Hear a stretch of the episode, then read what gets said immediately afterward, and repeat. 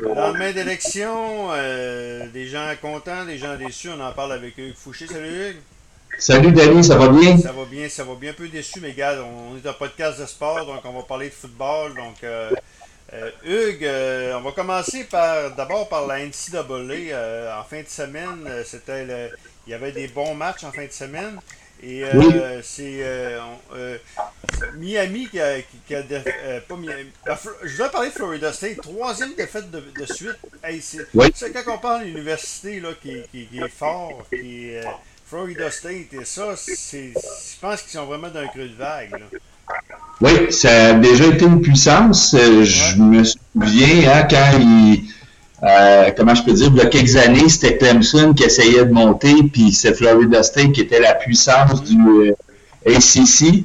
Euh, ils sont vraiment rendus dans le creux de vague, ils sont incapables de, de, de gagner contre de bonnes équipes. Ils ont quand même joué un bon match la première semaine contre Notre-Dame. Je sais pas si tu avais vu, ça pas assez proche. Mais euh, là, euh, la saison s'en va vraiment nulle part. C'est que le début de saison difficile, ils ont, ils ont essayé d'amener euh, beaucoup de walk, euh, pas de walk-on, mais excuse-moi, de transferts euh, pour essayer de renforcer leur équipe. J'ai vu ça, là, je- mais ça ça fonctionne pas. On dirait qu'ils sont plus capables de recruter. Ouais.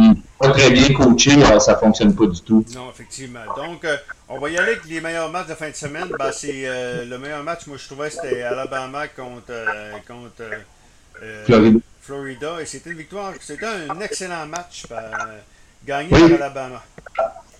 Oui, absolument. Oui, effectivement, j'ai vu ce match-là aussi. Sur À CBS. 29, hein, ça a été euh, serré jusqu'à la fin.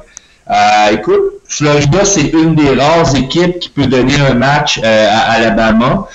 Euh, et puis, euh, effectivement, ils ont, ils ont réussi à bien euh, euh, à garder le match serré, une bonne euh, performance de leur corps arrière Jones, mais euh, ça a été euh, ça a été trop peu, mais quand même, euh, si ces deux équipes-là devaient se revoir en finale du euh, euh, SEC, c'est possible là, parce qu'ils sont pas dans la même division. Ça donnerait un bon rematch, on va dire ça comme ça. Et l'autre match qu'on regardait, c'était c'était à 22. c'était- Il était tard ce match-là. C'était dans, dans le top 25. euh, euh, c'était State, Oui? Penn State Auburn. Euh, il y avait Penn State Auburn, mais il y en avait un autre. C'était euh, BYU qui a défait, euh, qui, a gagné 27, euh, 27-17. Oui, celui-là, je ne l'ai pas vu. Il faut, que je- faut que je fasse du rattrapage, mais BYU, un début de saison surprenant. Euh. Oui, c'est une bonne équipe, BYU. Donc, ça, celui-là, je ne l'ai pas vu. Euh, c'est du rattrapage qu'il va falloir que je fasse, mais j'ai vu, par contre, Penn State contre, euh, contre Auburn. Et puis, euh, grosse, grosse victoire de Penn State. J'adore les matchs de Penn State. Euh, ça fait partie de ma, ma bucket list d'aller un jour à Penn State. Là. Hein, le, le fameux, la fameuse mort blanche, là, le- la qu'il y a un mer. Québécois hein, qui, qui, qui est là, que j'ai que j'ai eu en entrevue l'année passée, euh, que j'ai essayé d'avoir cette année, mais les, les attachés de presse, Christian Veilleux, qui est un franco-ontarien, son père vient de, de, de Québec, et euh, il est troisième carrière avec Penn State, et, euh, Wow. et possiblement que d'ici un an ou deux, il va être le premier carrière. Fait Wow, que- ça serait.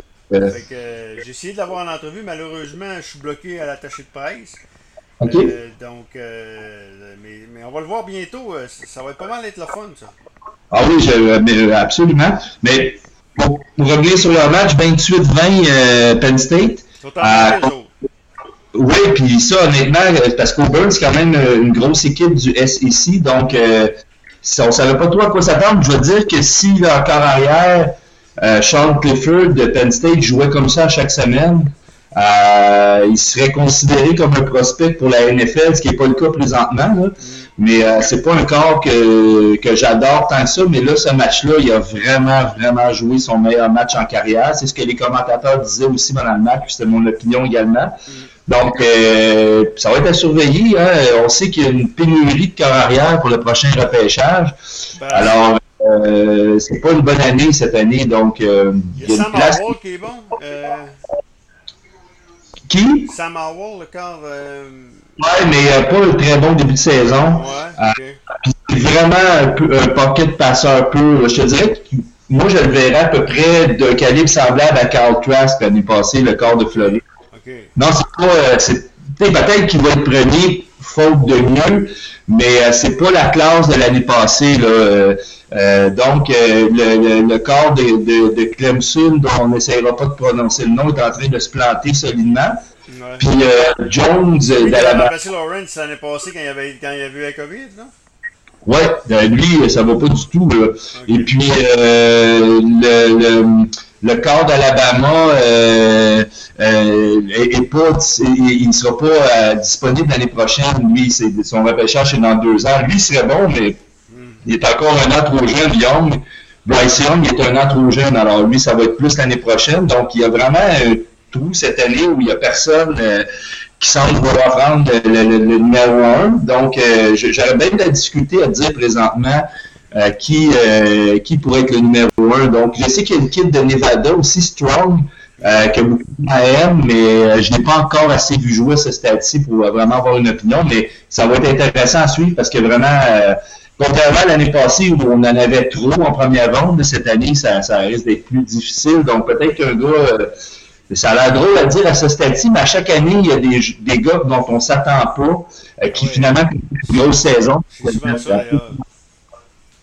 Absolument. Là, il y a une place à prendre, puis euh, peut-être que Clifford, s'il joue toute la vie comme ça, euh, pourrait causer une surprise parce que sincèrement, là, ceux qui ceux qui écoutent le football collégial, qui n'ont pas vu ce match-là, vont dire voyons, euh, Sean Clifford, mais allez voir le match, il a vraiment été spectaculaire, il a vraiment été bon dans ce match-là. OK. On va y aller maintenant avec du côté de la NFL.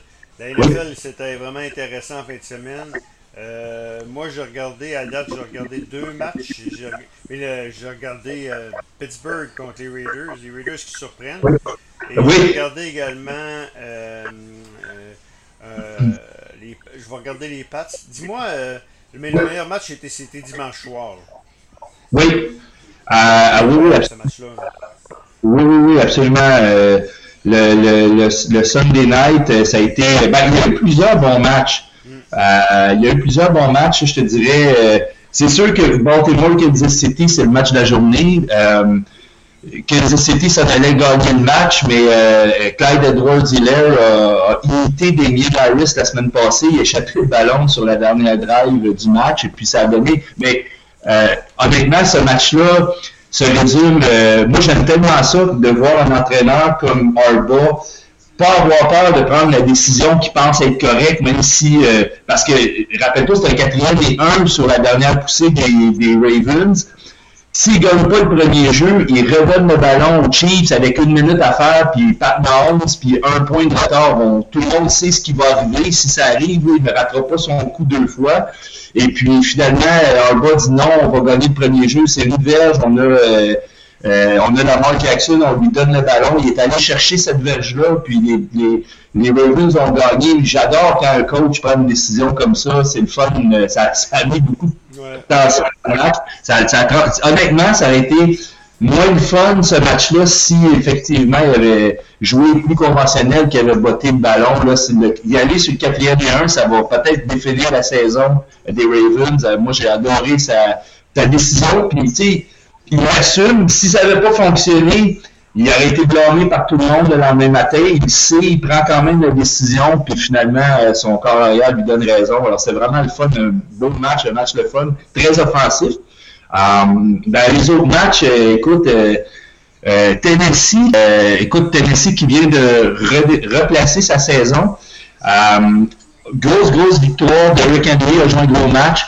Puis juste pour te dire, il y a une statistique euh, qui, est, très importante. Quand les, équipes qui commencent 0-2 une saison euh, ont 12% de chance de se qualifier en série, c'est-à-dire que tu as 12% des équipes qui commencent avec 0-2 qui se qualifient. Ça a l'air drôle à dire, c'est juste deux matchs, mais c'est très dur de faire les séries quand tu commences 0-2. Euh, la plupart des équipes ne sont pas capables de se qualifier, donc ça tu as peut-être une par année. Peut-être que ça va augmenter maintenant avec les 17 matchs puis le, les, trois quarts, mais en tout cas pour l'instant, c'est ça. Puis Tennessee était menacé de commencer 0-2.